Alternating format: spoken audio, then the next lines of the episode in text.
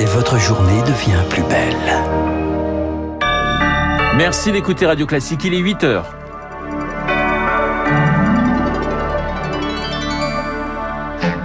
La matinale de Radio Classique avec Renaud Blanc. Un président peut-il dire ça? Emmanuel Macron a très envie, je vous les guillemets, d'emmerder les non-vaccinés. Sa petite phrase choc dans le Parisien provoque un tollé. L'examen du pass vaccinal est suspendu à l'Assemblée une fois de plus.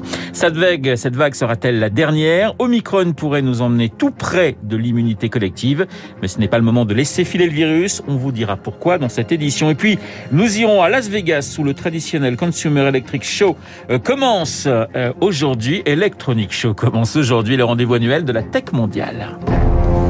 Radio classique. Et le journal de 8 heures nous est présenté par Lucille Bréau. Bonjour Lucille. Bonjour Renaud, bonjour à tous. À la une, la liste des envies d'Emmanuel Macron. Elle s'étale ce matin à la une du Parisien. Envie d'être candidat, il n'y a pas de faux suspense, avoue-t-il. Envie surtout d'emmerder, je cite, les non-vaccinés. Plus de 5 millions de Français quand même. Il le dit sans détour. Vous ne pourrez plus aller au resto, prendre un canon, aller boire un café, au théâtre, au ciné.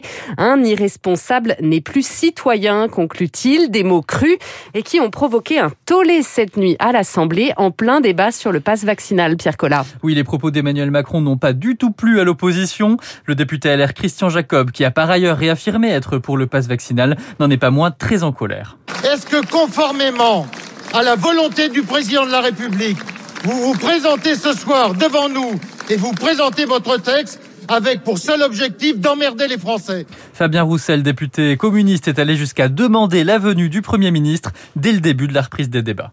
Nous demandons donc que le Premier ministre vienne ici s'expliquer sur le véritable ordre du jour et intention du gouvernement. Alors Jean Castex n'est finalement pas venu à l'Assemblée. L'ambiance dans l'hémicycle est restée surchauffée. Il y a eu deux suspensions de séance après les deux interventions d'Olivier Véran. Au quotidien, la mobilisation des associations. Je pense qu'on m'entend dans le micro, Monsieur le Président. Vous redonnerez la parole tout à l'heure, mais là, la situation n'est pas tenable.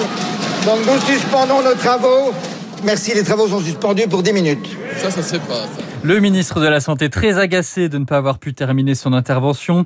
Après une troisième suspension de séance et une prise de parole de la députée LFI Mathilde Panot, le climat reste très tendu. C'en est trop pour le président de séance, Marc Le Fur. Chacun conviendra que les conditions d'un travail serein ne sont pas réunies. La séance est levée. Fin des débats à 2h du matin. La reprise est prévue à 15h cet après-midi. Voilà pour cette séance particulièrement houleuse cette nuit. À l'Assemblée, il restait près de 450 amendements à discuter au milieu de la nuit avant la suspension. Les députés s'étaient mis d'accord à la quasi-unanimité pour relever le passe vaccinal à 16 ans contre 12 prévus initialement. Et plus de réactions politiques évidemment ce matin. On ne parle pas comme cela des Français, tacle Christiane Taubira.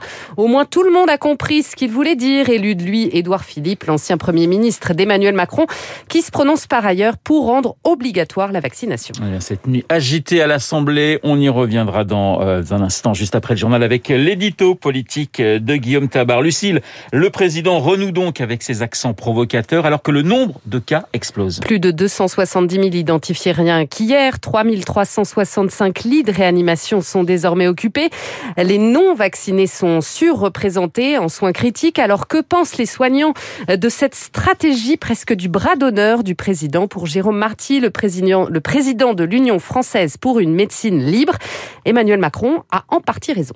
Un président ne devrait jamais parler comme ça, comme on dit, mais euh, ça traduit euh, un petit peu l'exaspération d'un certain nombre de personnes et en particulier des soignants. On n'en peut plus, quoi. On n'en peut plus de voir des gens en réanimation. On n'en peut plus de voir un certain nombre de gens malheureusement décédés, alors que on pourrait probablement empêcher ces aggravations-là. Euh, après, vous allez me dire, il y a un libre choix. Ce libre choix, il est évident, sauf que on a tendance à oublier que la vaccination a un intérêt individuel, certes, mais elle a surtout un intérêt collectif. Actuellement, on a nos hôpitaux qui risquent de sombrer et on est tous très inquiets. Dans 15 jours, 10-15 jours, on va avoir véritablement l'effet d'Omicron sur les hôpitaux et on ne sait pas du tout comment ça va se passer. Un propos recueilli par Rémi Vallès. En Guadeloupe, c'est l'obligation vaccinale des soignants qui continue de créer de vives tensions. Des opposants ont assiégé tout bonnement hier le bâtiment administratif du CHU de Pointe-à-Pitre. Son directeur et ses deux adjoints ont été exfiltrés par la police. Et pendant ce temps, Omicron se répand comme une traînée de poudre. 890 000 nouveaux cas identifiés en 24 heures, par exemple, aux États-Unis. Pourtant, il y a des raison d'espérer. Omicron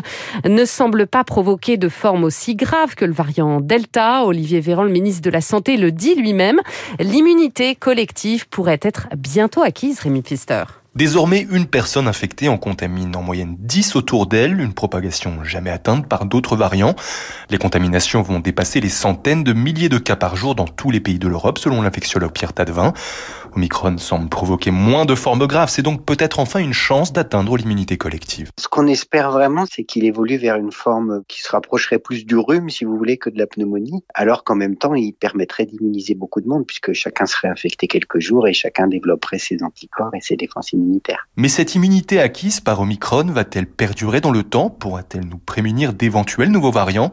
Impossible à dire pour le moment, prévient l'épidémiologiste Pascal Crépé. Même si on arrive à un niveau d'immunité très élevé, que ce soit lié à l'infection ou à la vaccination, on ne sera pas totalement à l'abri d'un prochain variant. Il faut vraiment faire attention et essayer quand même de lutter contre euh, ces contaminations. Plus le virus se réplique, plus il a de chances de développer un avantage pour euh, lutter contre euh, notre immunité. Selon les infectiologues, la campagne de rappel doit se poursuivre même lorsque la vague Omicron baissera, car c'est d'avoir le plus d'anticorps différents dans notre système immunitaire qui permettra de bloquer un éventuel nouveau variant. Et les autorités sanitaires scrutent particulièrement ce qui se passe en ce moment au Royaume-Uni, pays voisin touché plus tôt que nous. Hier, 218 000 cas ont été recensés dans le pays, c'est sans précédent.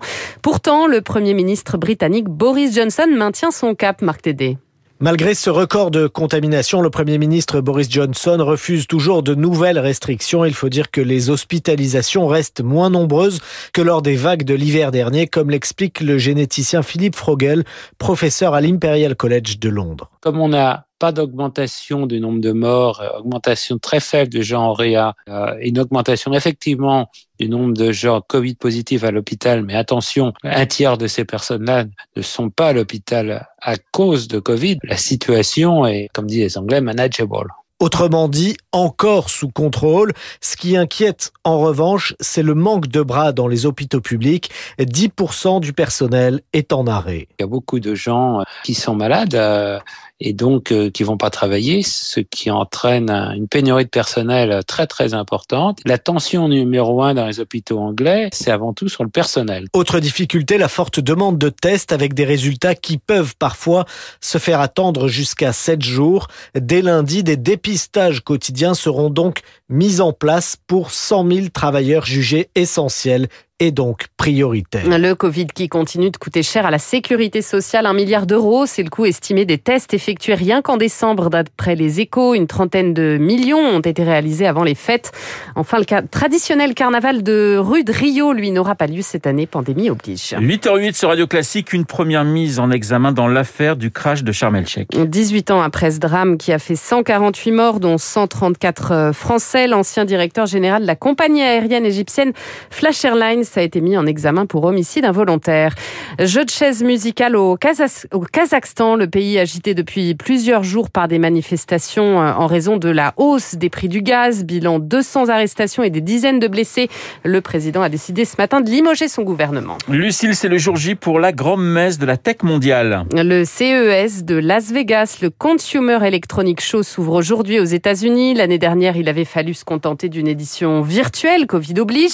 Cette année, 130 startups françaises font le déplacement pour présenter leurs dernières innovations. Eric Kioch. Les stars du show resteront sans aucun doute les téléviseurs aux images de plus en plus spectaculaires ou encore l'avalanche de nouveaux smartphones. Mais en matière d'innovation, la tendance est tout autre. Éric Morand, responsable tech à Business France. On voit sur cette édition 2022 euh, à la fois une montée en puissance de tout ce qui est sujet santé et bien-être, tout ce qui est transition écologique et tout ce qui est robotique et allié à l'intelligence artificielle. Des domaines dans lesquels les 130 startups tricolores présentes au salon excellent et certaines de ces inventions pourraient bien changer votre quotidien. Dan qui présentera son mini lave-vaisselle très économe en eau, euh, My Ellie, un bracelet bijou qui permet d'envoyer des alertes en cas d'agression. Une entreprise aussi qui s'appelle Charge Poly, des stations de chargement pour les véhicules électriques qui sont multi-véhicules à partir d'une seule borne. D'autres technologies investissent également nos rues comme Urban Canopy, des bacs de plantes grimpantes pensées pour lutter contre les îlots de chaleur dans les villes et qui ont déjà séduit Paris, Nantes ou encore Toulouse. Hubert Michaudet, son président. C'est un genre de pergola de végétal et donc il est autonome et connecté, ce qui permet de réguler réguler l'irrigation et la consommation d'eau. L'ambition, c'est végétaliser la ville pour la rafraîchir. Une solution d'avenir, car selon Météo France, si la végétalisation progressait de 30% en ville, la température y baisserait de 2 à 3 degrés. Le décryptage d'Éric.